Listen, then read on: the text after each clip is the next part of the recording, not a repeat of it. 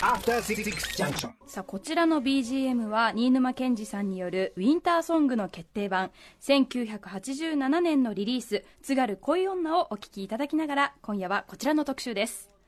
鳩なんて大嫌い大嫌い大嫌い大好き。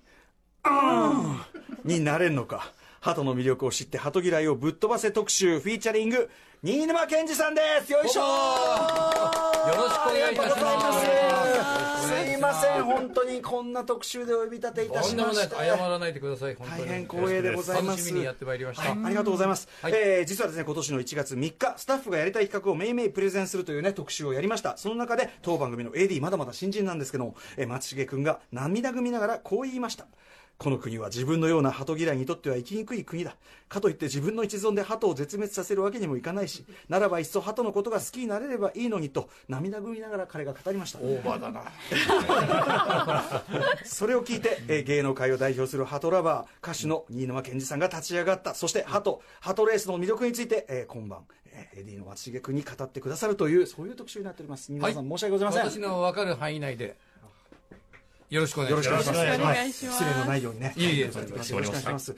それではですね、改めまして、新沼健治さんご紹介、うなえさんからお願いします。はい、ご紹介させていただきます日本テレビのオーディション番組「スター誕生」をきっかけに昭和51年2月1日「思い出岬」でデビューされました続くシングル第2弾「嫁に来ないか」が大ヒットしこの年の新人賞を総なめこれまでに NHK 紅白歌合戦には13度出場されていますまた俳優としては203コーチをはじめとする数々の映画やドラマに出演され長きにわたりマルチに活躍されています。そして新沼さんといえば芸能界きってのハトラバーとして広く知られており今回はハトの魅力についてハートフルに語っていただきます。うまいね。はい、い。ろいろこういうの読み込んでおりました。はい。はい。えーということで、今日実はですね、この番組、えっと、6時台から始まったそのオープニングで、ディスコプリンスというあのゲームの塊ありましたね昔。はい、えっと、曲をかけさせていただきまあして。れ苦労したんですよね。あのラップ曲ですもんね、あのちょっと私あの、ちょっと勘違いしておりまして、月と王子っていうその1作目のゲームの曲をやられて、その後2作目、ディスコプリンスで、そうなんですよ。はい。はい。そそちらの方がやっぱり2作目の方が、新沼さん的にも、2作目の方がなんかラップっぽいかなという、うん、いや、とっても感じが素晴らしいです。なんかはい。に2作目の方が難しいですよね。難しかったですか？入り方がね。でもナムコさんの,、はい。あのやっぱりそういうかん、はい。上手な人がいるって教える方がん。一個スタジオの向こうから指導してもらって、ははい。いで僕はでも結構あのロックでドラムを叩いてましたんで、だからまあなんとなくリズムはリズム感は。でもドラムやってなかったら歌えなかったかなっていう感じがしますねいやーもう素晴らしいですよ。あれはもう新沼さんにしかできないラップですし。普通の演歌歌手じゃないのでよろしくお願いします素晴らしいです。はい。私も DJ 等でいつもかけさせていただいておりました。ありがとうございます。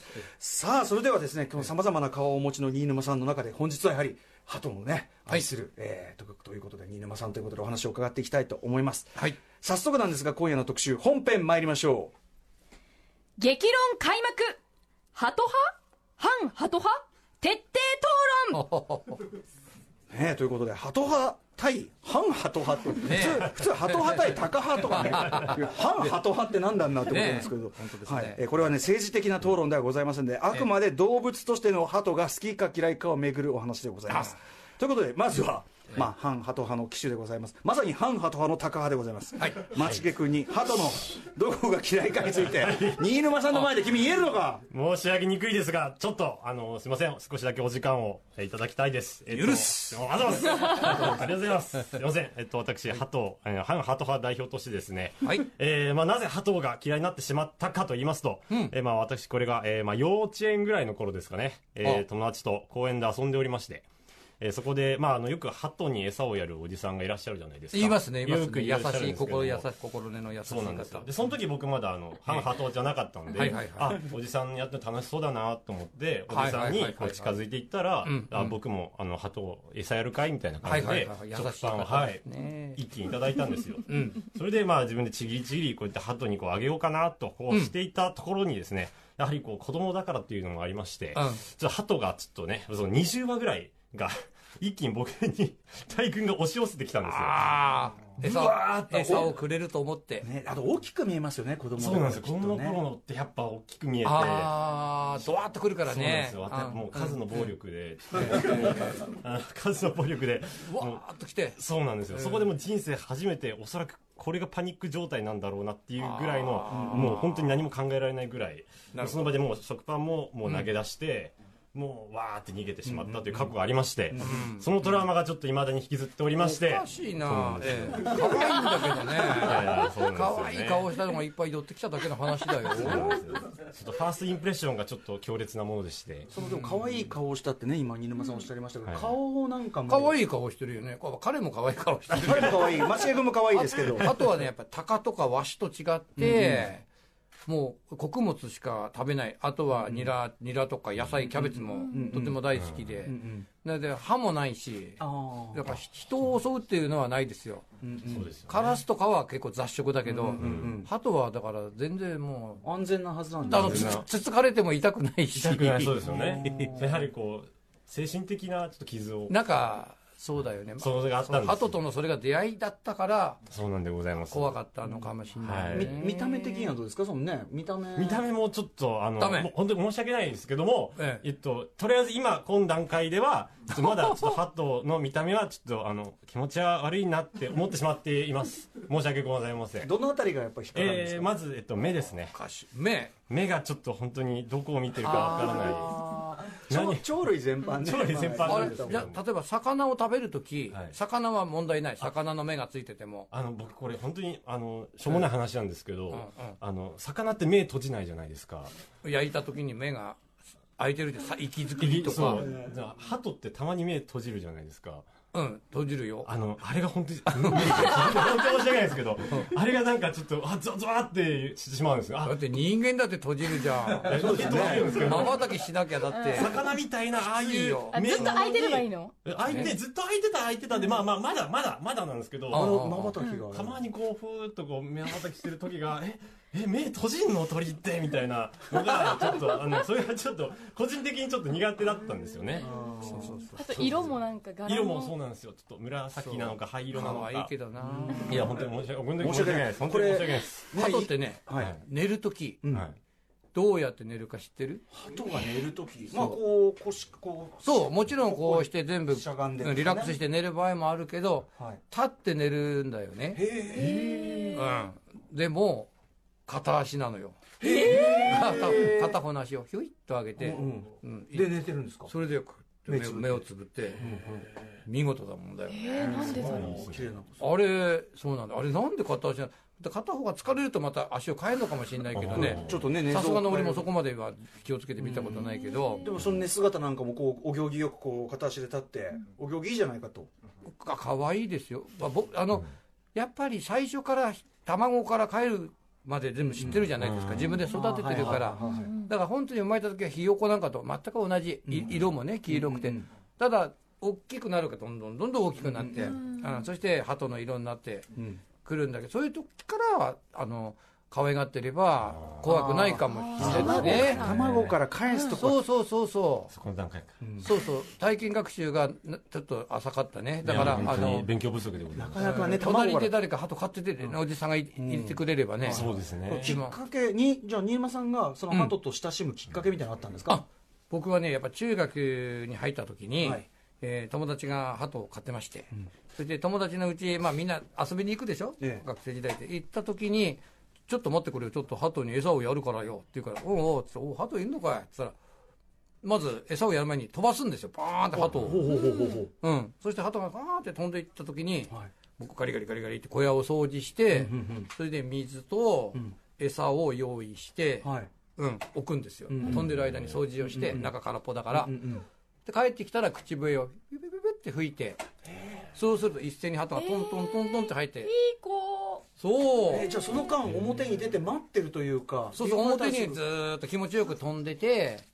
勝手にじゃあ犬と違って勝手に散歩してくれるっていうもちろんもちちろんもちろん、それいいですよね勝手に、うんうんだからあのか飼育してる鳩っていうのは外であんまりそういう糞とかはしないです。小屋の中で帰ってきてと覚えるんですね。そうそれで人間と同じ食べるとなんかトイレ行きたくなって。はい。で小屋の中で食べてからですよ。じゃあそういう一定のその糞のしつけとかも可能なんですねいや自分で、ふんしつけは無理なんですけど、うんうんだから基本的にそういうふうにはい。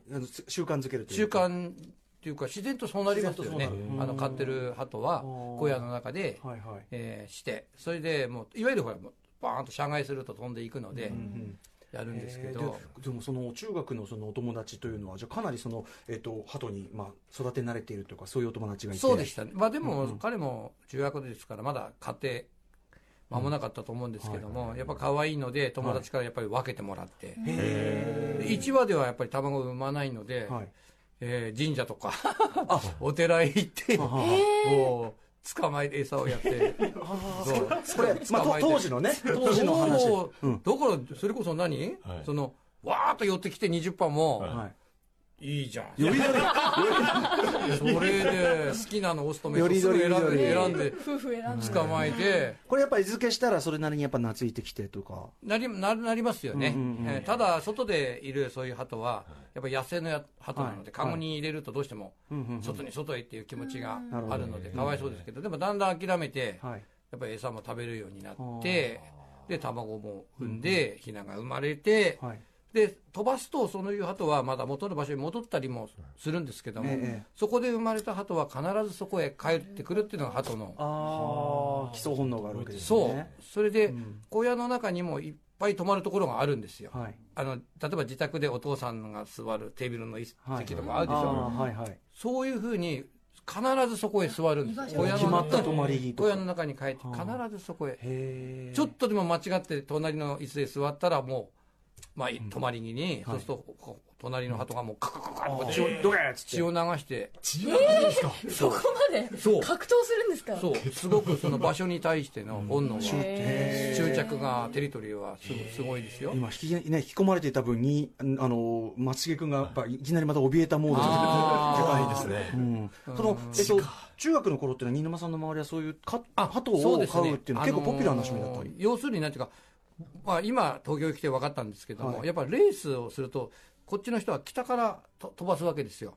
ほううん北の人はそれ以上北がないので、うん南からしかレースはできません、ね、で南の人は北からしか飛ばせない、ああその方向が決まってるそうそうそう、東京はに西コースと東と両方やってたんですけど西の帰りが悪いために今はどっちかというと東で、へえそれ風とかのえーでもあのただレースバト協会と電車バト協会があるのでそれでもまた違ってくるんですけど電車バト協会は西の方から飛ばすかもしれないですけど。鳩僕らその鳩レースのまず実態も全然分かっていないんで、はい。そのあの方角決まってるんだっていうのを僕今初めて、はい。あのー協会がまずあります。日本レースバト協会とはい。電書バト協会とはい。2つあるんですけど、電書バト協会はどちらかというと昔あのレレースバトって通信機関で使ってました、はい、新聞社の屋上に鳩係がいて、はいでみんなよく間違って電車バト電車バトって言うんだけど電車じゃなくて 電で電書バト。電書バト。うん、要するに書物を伝える、はい。うん。伝える書物ですね、伝える。それで、えー電書バトというふうに言うんですけども、ちゃんと伝わるもんなんですかそれ。はい、で特ダネ、まあ、なんか事故があったりなんかあると、まあ、2羽旗を持って行ってにはそして、まあ、1羽は非常にあのー年の食った、もう何度もレースに出てるような、そういうもう5年ぐらい経ったような鳩、はい。まあ、こういう鳩はやっぱりベテランですから、はい。まあ、曇ってたり天気が良かったり、まあ、いずれ雪が降ってても、ん。なんとなく帰ってくるという。ね、はあ知能性が高いんですね。ただスピードは出なくなります。やっぱり年を取っていくと、はい。若い鳩はビューンとね、はい。もうとで 2, 2羽の特徴のある鳩を持っていってスピードと安全性の両面で。それでこう足にこうアルミの缶を重くないアルミの缶に、ん。えー書いてこんなことがありましたあんなことがありましたって送ると、もう新聞社のあれに届いて、パッとそれがもう記事に。なっていくという。昔はそれが一番早くて確実だったってことですもんね。ほそうそう。ほとんど100%ぐらいですか？え？その届く確率。まあ大体帰ってきますね。特ダネとかがでも別のところに行っちゃったりとか。そう。そういう可能性もある。そういう可能性 A 社なのか B 社に行っちゃって。まあほとんどでもてきてでもやっぱそういう基礎本はい、能がやっぱり必ずてきますよね。ハリー・ポッターのあの鳩鳩あのフクロウが本当にちゃんと。鳩って訓練次第では、はい。本当にものすごい才能があって移動鳩っていうのもあって動鳩小屋が移動するんですよ。リアカーとかいろんなのに積んで、でもそこにちゃんとその見つけて。総本能なんだけどその建物そのものに。そうそう。昔はそういうのもあったらしいですけどでも大体生まれたところに帰るという。ということは理想はやっぱりさっきおっしゃってたように卵をヒナから返してというところがやっぱり理想ですか？やっぱ、もちろんそうですね、うん。あの生まれた場所に。うんうん。だからもう10、まあ、7日とか8日で、まあ、卵が帰るんです、だ最初に帰るのは大体オス。はいで次がメス。でななりますけどもたまたまオスオスと場合もあるしメスメスって時もありますけど、間違って3つ産むことはないんですよ、必ず2つです、うん。でもう3か月ぐらい経つともうわーっと空を飛ぶようになります。だから1年あると大体おじいちゃんはい。から孫までできちゃいます、ああそっか。その子がまた産んだりでもあんまりそんな早くヒナを取ってはいけないんですけども、そうそう。あの第一関節っていうか足が長くあのなってしまうんですよ、はい。若い年が結婚させると、そうなんですか。そうなんです飛ぶ時に足が長いとあんまり良くないという適齢期の話もあるんですよね。足飛ぶ時に足が畳んでええ陸上の選手じゃないので空を飛ぶので、はいはい。邪魔になっちゃう邪魔になってしまうというのもあるんですけど。ちなみにその、えっと、今はねそのそこら辺でこうと捕まえてくるってわけにもいかないでしょうからその買うわけですか？やっぱりそのそうですね。あの一話高いのはもうもちろん何千万、うわ！三千万とか。え？なんしましますよ。それ決闘でもちろんもちろん、はいあのもともとそのレースっていうのはベルギーとかヨーロッパでやってまして、はい。はい。えーオランダとか。うん。でそういうところのシステムをまあ日本に取り入れてもうあのこっちの協会ももう60年ぐらい経つんですけども、はい。えーですからもう向こうが本場です。だから向こうは鳩のレースで生活ができます。賞金で。馬と同じように。ただ日本はそれはダメなので、うんうん。一応みんなでお金を出し合って、まあ、ブロックというか、はい。協会がまずあります、大きなね日本のね、レースバト協会。どこへ所属をしてそうそう関東だといろんなあれが連合会がいくつかあります、うんまあ、京浜連合とか、はい。南部連合とか西部とかいっぱいたくさんあるんですけども、まあ、それ茨城に行けば茨城にもあるし、どこにもあるんですけどもで総合のレースっていうところと関東全部茨城とか、千葉とか埼玉とかみんな一緒になってレースをするんですけども昔だともう3万馬とかはい一挙に鳩が北海道から放されてぐわレース一度にそんな。ーそうですそうです。へえちょちょっとこれハトレースのすごいんですよ。エクストリームな世界。システムがね。ねちょっと後ほど伺っていくとしてですね、しかも北海道からっていう話も、そうこの距離ね。ちょ距離。今サハリンからですか？1300キロ。一番一番遠いのは。渡り鳥級のじゃあ。そうですよ。私数百メートルとかだとえ思いました。ー、全然そんなんじゃないですから。北海道は一日で来ますから。一日ですよ。ねすごい。一日で来ますから。それすごいよマッシングすごいですすごいよ。だからね調教されたレースバトルなんですよ。ああなるほなるほど。ただもんじゃないんですよ、まあ当然血統とかね、ええありますし、ええ。なるほど。だからやっぱ賢い鳩はちゃんといるんですよ、そのちょっと一部のその不良分子に絡まれた経験で全体を決めつけちゃいけないよちょっとちょっと話がエスカレートしすぎましたけど、そのぐらい鳩ってすごいんですよ、能力が増すそうそう。でも今のはそういう愛じゃないです。もんね怖いっていうもう本当に入り口の段階で。そうですね。でも少ね。しずつちょっと心開いてきました、あ頭はでも本当にいいっていうことなんですかね。頭はそうです。もともとは渡り鳥じゃなかったのかと言われる説もあるんですよ、あのそんな遠くからはい。帰ってくるわけですから。鳩ぐらいなもんですからね。はい。ああそっかそれぐらいの長距離帰ってくるの。あとは自然のねあのツバメとか白鳥とかはもちろんあれですけども。なるほど、はいそこまで厳密なインコとかは帰ってこないじゃないですか逃げたら、はいはい確かに確かに、はい。ああ、ええなるほど。深い。深いですという深いんですよ。鳩の深い世界ますますですねの後ほども伺っていくんですけど、ここで一曲やはり新沼謙治さん最新シングルを、はい。えーお聴きいただきたいと思います、えーでは私から紹介させていただいてよろしいでしょうか、はい新沼謙治さんで「盛り川」はい曲の途中で失礼いたしますが、えー、新沼謙治さん最新シングル「盛り川」をお聴きいただいております。この 思い出すな。この盛り川が、によくうちの鳩はいい水に水に浸かりに行きましたよ。盛り川なんで川に行くんだろうと思ったら水浴びするんです鳩で気持ちよさそうにね。ああそうですか。そう。うん、その景色もちょっと思い浮かべながらのはいはい。盛り川というそことでございう。ます水浴びもさせるんですよ。鳩小屋の中でも。はいはい桶を置いてうんうんやるんですよ。ハムシっていうちっちゃな虫がねやっぱりつくんですよね、はい。はい。だから、ね、パウダーもうパウダーを入れて、そうすると虫が全くいなくなります。お手入れもやっぱりそうやってやりますやります。ということですよあねの怪我も多いし、電線にぶつかってもう胸が咲いてうわでもう食べると胸からトウモロコシとか、ででもそれも全部全部全部自分たちで針で塗って。えー、そうそれで幼稚幼稚。獣医さんとかに頼むわけで自分たちで、鳩は傷には目一歩強いので、すごい。はい、すぐ治りますね。なんかその長距離飛べる力といい、基礎本能といい、そしてその生命力といい、はい。なんかやっぱあの小ささに対して、なんかやっぱちょっと神秘の力みがあります皆さんものすごくねやっぱりほら寒くなると鶏とかもええ入荷する病とか、ああいうのがインフルエンザ人間と同じで動物もそうなってしまいます寒い時は、はい。はい。だからそれも最初からやワクチンを打ってやるんですよ、一話一話。すごい。手がかかるんですよ。手がかかるはい。でですね先ほどから伺ったええ。そのハトレースなんですけど、まずちょっと基本的なそのレースをもう一回のやり方を整理していいですか、こうえっとはい。決まった地点から離して、それぞれの厩舎に帰ってくる、はい、きあのゴールは厩舎、はい、でその距離はそれぞれ測って、そうですね。ああの最初あのレースバト協会に登録するときに、はい。あの測量士の方にお願いするんですよ、そうすると2万5千分の1の地図を持ってくるんですよ、ちっちゃいそこで針の穴でポツンとやると、北緯何度でだ出てくるんですよ、とはい。うん。そうするとじうんとうちは、えー北海道から1000キロなんだけど、えーうちはぴったりってことはないから、1150キロとか、はい。あるいは茨城の人はもっと近くなるし、はい。うん、埼玉の人も、まあ、微妙に変わって神奈川の人はもうちょっと遠くなる、うん。だけど最初から距離はもう測ってあるんですよ、はい。はい。うん、だから同じ時間で入ると埼玉の人と東京の人は東京の人の勝ち。は距離があるから。あうん、だからいわゆる鳩が番号、ゼッケン番号をつけてますから、これは厩舎に入ってきたときに自動的にタイムが打たれるようなシステムになってます、そうすると距離割る時間ではい。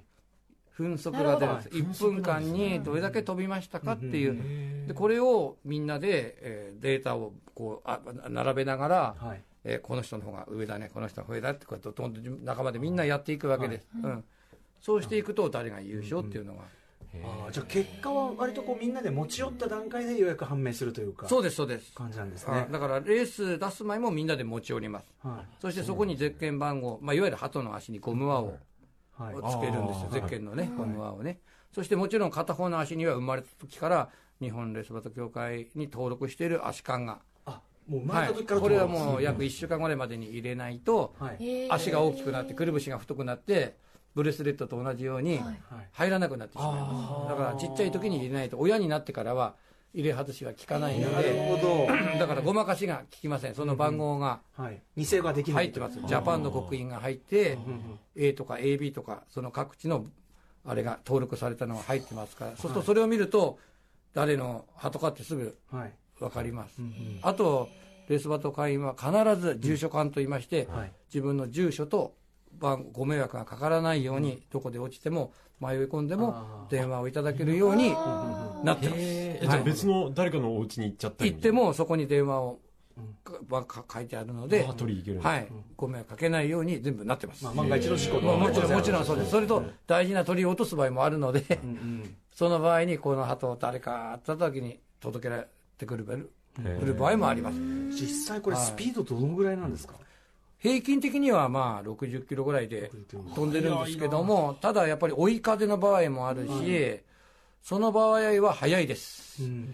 もうほとんど羽はもう焦がないで、ポンポンポンポンポンという感じでポンポンポンポンってきますけど、もうアゲインストの風が吹いたら、もう漕いでも漕いでも動かないので、そうするともう蛇行が多くなって、霧が出ると海側によ行くとか、あそうやってあの、基本的には、まあ500キロのレースであっても、まっすぐには飛べないです。山があったり、えいろいろありますので、鳩は蛇行しながら、風を、霧を読みながら飛んでくるんですよ。え。その途中の様子っていうのは観察できないわけですよね、できますね。できる？あできないですか？どうやって観察？自分たちでは見れないですけど、はい。そこの仲間がいますから、はい。な何月何日何時に放給しましたっていうと、はい。まず通る道は決まってるので、今抜け今1は抜けた今2は抜けたよっていうのはもうこれはもうマグロを釣ってる船と同じで「おいそっちはどうだよ。おい今こっち3本上がったよ」ってこのこの海の連絡とほとんどあの空の連絡は同じ。みんなもう携帯持ちながら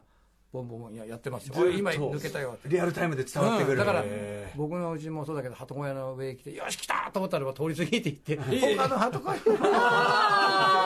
うん。そうだからもううちは羽田空港が近いので、もう飛行機も鳩に見えるしレースも行けばー。あ来た来た来た。もう違った飛行機だ。もうもうハエも蚊もみんな鳩に見えますよ、鳥だ飛行機だうんもうもうもうとにかくもう横切るものは、はい、へえそのレースパトって野生の鳩とは見分けとかすぐつくもんなんですか？まあ全然違いますね。あそうなんですね。はい。もうやっぱり高さも300メートルぐらい上がっていきます。し300メートル？えじゃあ地上からはもうんいや見えます見えます。できるんですね。もうすごい米粒のようになってバーンってもうそれでまあもちろん白い鳩とかはキラキラキラって羽が白かったりすると目立つしもうどんどんどんどん抜けていきうますよレースの日は。へ単純に。そのどれぐらいかかるんですか？北海道発だったら。えーっとね何日間っていうレベルですか？いや早いと1日ではいいや来ますよね。それな何割ぐらいが戻ってくるんですか？大体。うーん確率はあんまりほ距離が伸びるとどんどんどんどん低くなっていきますけども最初はいっぱい在庫持ってるんですよ。100羽ぐらいとか。やっぱり100200300これは落ちないですけども、こそこからまあ500とか600とか伸びていくと落ちる可能性があります。っていうのは短距離の鳩を長距離に持っていくと落ちてしまったりするのでなるほど。短距離専用長距離専用。陸上の選手もやっぱり200までは行くじゃないですか100が。あでもそういう選手は800とか走ら100ないの選手はよ400走るんですからはい、ねやっぱり筋肉というか、なんというか、あのオスメス一緒なんですけどね、あ訓練の仕方が違う。ーいや、あのー資質おうん、おそらくそのもう血統書を読むと、はい。やっぱ親もあ遺伝力がすごくやっぱり多いんですよ、馬と同じで、血統がやっぱり中距離の鳩は中距離に強い、長距離の鳩は長距離に強いっていう、それでだから、なんだこの鳩遅いなと思うと、長距離行くと、ぴゃーんと帰ってくるんですよ、それがペースなんですよね、その鳩のペースなんです、その鳩を煽っちゃいけないんですよ。あそううんなるほどうん。うん。このそういうこう、じゃあその血統のいいその鳩のやっぱりそういうこうなんていうかなオークションとかもあったりありますあります。競売とかもありますね。やっぱりもちろん日本の鳩を売ってる場合もあるし、はい。外国ベベルギーからオランダからもう今年優勝したら買うからって前もって買い付けのの言って向こうでもうはい。ディーラーと話をしてる人もいますよね。どこ種が強いとかあるんですか？鳩。はありますよ国ね。国別にというと。向こう行くほらオルレアンっつってね、はい。オランダのレースとかだとん。20万羽とか一挙にやるんで、オルレアンドームって言うんですけど、はい。本当に鳩でドーム状がバーッと空がはい。ドームになるんですよ、えー、それがオルレアンドームってオルレアンドームができちゃうそうです。それでもうバーンとぬもうい抜ける鳩もいるしもう1時間経っても2時間経ってもぐるぐるぐるぐる方向が決まらない鳩もいるんですよあードームかでもそんぐらいやっぱり向こうでは盛んだってことすなんでねごいですすよ。だから、ゲージからもう鳩が飛び立っていくので、ゲージに何羽ずつって分けてますから、あの、じゃーっと1段、2段、3段って。で、上の鳩が飛ぶときに、一旦下に落ちるんですよ、ドーンと。羽を広げるときに。はいはいそうすると下の鳩が叩かれたり、落とされたり上が有利だったりとか、うん、そういうのもあります。あるめちゃめちゃ、あるんで。めちゃめちゃ過酷ですよ。なるほどオルレアンドえっと鳩鳩なんていうの？鳩生命っていうんですかね。レースバト生命ってどのぐらいやっているんですか？やっぱり3年とかまではいいけど、5年ぐらいまで長距離でも、あとそれ以上先はかわいそうですよね。もう、鞭打ってもね。なる。ほど。そしたらやっぱりこうまあ子供を産む方に専念させたりとかっていう感いやじですか？でも年を取っても子供は取らないですよ。やっぱり成績を残したあそういうことですか。鳥からしか子供は取らないしでやっぱりこうなんかいい鳩といい鳩をオスとメス組ませてもいい子が生まれるという保証もうんうん。ない、当たり配合っていうのがあるんですよ。当たり当たり配合。当たり配やっぱり作曲と作詞家と歌手なるほど。なんかうまくいったみたいな、はいそういうのが、うん、でそれが頻繁に出るのはもう最高の血統なんですよ、へーなるほうん、要するにとんところっちは飛ぶねっていうのは、要するに一族が飛ばないとダメなんですよ。単発で飛んでもあそうか。そのファミリーで飛ぶからフこそ。ァミリーその血が。あーそっか。でもそれが全体的に。一大落としでその息子が飛んだり娘が飛んだりするんですけど一大落としじゃ飛ばない時があるんですよ、うん、孫の代になって飛ぶのもあるので、あーそういうのも全部研究でデータをうんうん。へ取っていかないと。それぞれやっぱりいかいけないんですよ。かなりその育ってるのもそうだし、え最大どれぐらい鳩をうんいやー飼われてたつんですか？2000羽ぐらい通算は。2000買いましたつでも通算2000羽ですけども今一人で2000羽もう飼ってるのもいますから世の中にもう鳩小屋がもうサティアみたいな人が。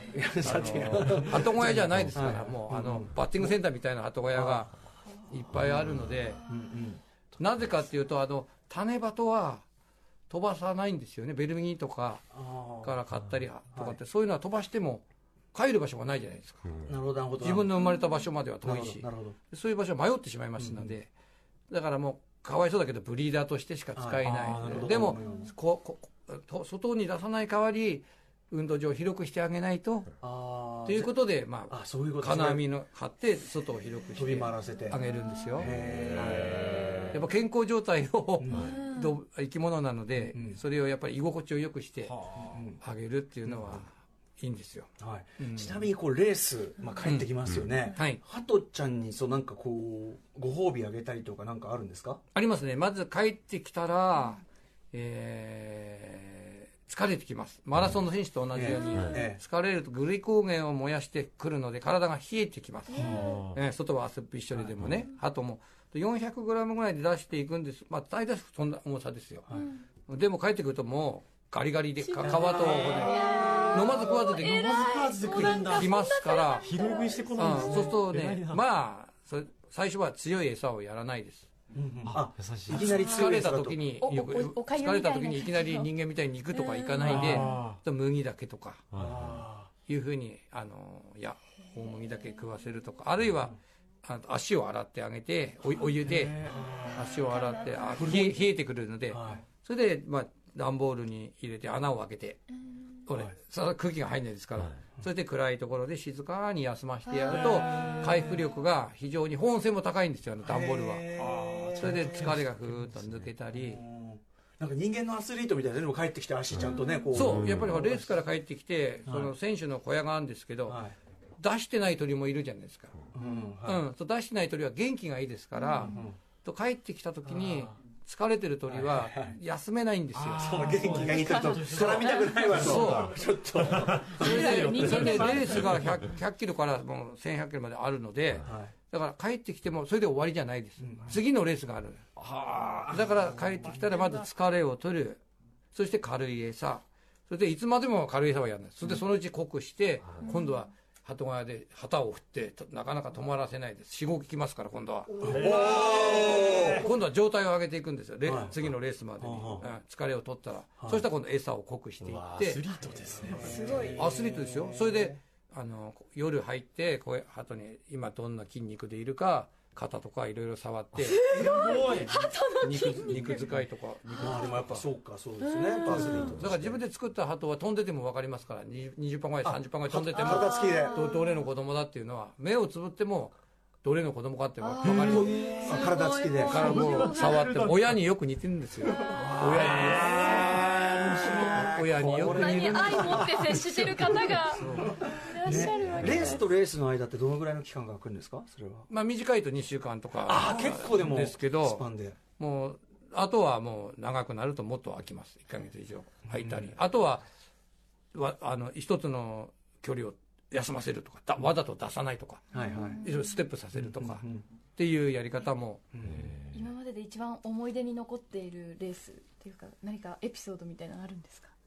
あのー優勝はできなかったですけど10位以内に2、9、10って3杯おお入れたんですよ、そして俺すごい喜んでたの、そしたら、まあ、これは連合会のレースだから、まあ、何千羽しか出ないんだけど、もう僕は、もういつも芸能人で忙しいじゃないですか、であんまりレースもできない、調教もできない、でみんなでなんとかケンちゃんを優勝させてあげようって、みんな思ったらしいんですよ、メンバーが。うん。それでも2位90だったから、でも、鳩は偉いなと思って、みんな時計打たなかったらしいですよ。ああああえて。帰ってきても俺、俺に優勝させて優勝させてよと思ってもうとっくに帰ってきてたんだけど、うん。でも俺にやっぱりトロフィーをあげたかったんでしょうね、それじゃあやっぱりその鳩鳩こうレース仲間み,、はい。みたいなのもやっぱりすごく横でやっぱり、はいあの日本でやっぱねね。お好きな人っていうのはやっぱりあとはやっぱぱり総合レースって関東が全部行きますから、はい、でこれはもう何万馬のレースになるので、何万そのやっぱり飛びスタート地点の様子ちょっと見てみたいですね。すごいですよね、そういうビデオもあるんですけどね、で僕はそれでもう500ナインっていうのが最高の成績ですよ、でも500ナインでもまだ後ろに2万羽以上いますから、そうですよええ。すごい。すごいな。これちょっと松重君そのレースの様子見たらですよ、そのこの今までの恐れがいい意味で尊敬のイフの念にいや変わるんじゃない？本当にそうですね。えいや。でも鳩好きでレースバーでそれだけ過酷なことをされるってなんか情が湧いちゃったりとかしないんですか？なんかそういうことで。あのただ鳩が俺は言われましたケンちゃんは鳩が好きだからな。ってうん。好きだとよ夜中に鳩小屋に入ったり明かりをしょっちゅうつけるでしょ、そうするとダメなんですよね。動物ってあ休ませないと。そうやっぱりじっちゃってそうやっぱり一定なもうそういうあれがないとねサイクルの中で動物を育ててあげないとダメなんであんまりいじり回したり自分の気分でねややるとやっぱり鳩の鳩なりにしてあげないと、うん。いやでもそれこそ愛ですよね。ダメなんですよね。ということでちょっとお話伺ってきてどうですか松重君ちょっとあの心が温まってしまいました。ね。でもやっぱりその新沼さんの愛ある視線で鳩を見るのをやっぱりこう勉強するとちょっとねいやそうですね。姿勢変えようってちょっと、ああの慣れてくると鳩小屋で寝れますから。いやそりゃ逆に糞とかも愛しくなりますか？は。糞なんかだってあれ糞なんかいつもねあの近所の人が「稲間さんお願いします」って言うと俺セベン袋に入れて鳩のそしてあの糞を持っていると梅の木の根元にそれを置いてもらえませんかねってやるとまあ翌年はもう梅がきれいに咲いてね。ああそうですよそれも鶏粉だからねやっぱり栄養があるんですよ、なるほど。そういう使いいものを食食べてんだもんね、確かに確かに。はい。え。だからあれですよあのとにかく街の不良鳩だけじゃないっていうこいや本当とですよにそうでしたね。でもやっぱりた今まで体験が足りないから見た目で怖いっていうのが、まあ、食べ物でいうと食べず嫌いっていうのがうん。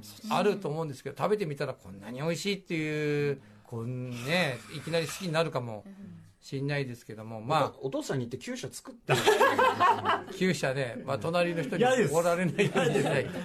お親父に鳩にこうボーンって大群にこう投げ出されたことあれる鳩はねオスとメスがくっつくとねうーんうーんって鳴くのよ仲良く。えそれこうそう。イチャつき声みたいなことですか？そう、うーんってするとね、うちのおじいちゃんがね、言ってて、うちのおじがね、おじいちゃんに鳩小屋壊されたことがあんの。うちのおじいちゃんがあの、病人が苦しんでるみたいな。ね病気だよそうそうそう、そういう声にも、確かにそう言われれば聞こえることも、な聞聞こえないこともないんだけど、そういうそうるいうのがある。いやーちょっとこれ短い時間でありましたけどもではい。もすごくあの僕全然知らない鳩の世界でそんなことまでできるんだっていうそのなんかでも上手に説明できなくていやごめんなさいね。恥ずかしいですやっぱりね、短すぎますよ。最低鳩の説明には2時間が またまた来ていただくのはもちろんあれでしょうか。よろしくお願いします。あともっとね鳩レースの様子とかはい。僕らちょっとちょっと勉強したくなりましたのでよろしくお願いします。ではですね最後にえっと新沼謙治さんコンサートのお知らせうなぎさんからおはい、願いします。私からご紹介させてい。ただきます、3月15日金曜日午後3時から中野サンプラザホールで新沼謙治さんと松原のぶえさんのジョイントコンサートが開催されます、詳しくは民音インフォメーションセンターにお問い合わせくださいはい。ということであのこれはまずは手始めということでまはい。だまだ松重君まだまだちょっとこの状態なのでええはい。ええちょっと叩き込むまで一つちょっと。いやーいやでもいい顔してますよ。なんか 鳩が似合いそうな顔してますよね。ハトラバーになります。ねいいよいい男だしねイケメンでね。そうなんですえマシエ君え鳩飼ったらモテるよ。やったいい加減なこと言う ということで、えーはい。今夜のゲスト歌手で俳優の新沼謙治さんでした。ありがとうございました。ありがとうございました。ありがとうございました明日のこの時間はミュージカル俳優の凄さを語る特集 by 岡田育宇垣美里をお送りします。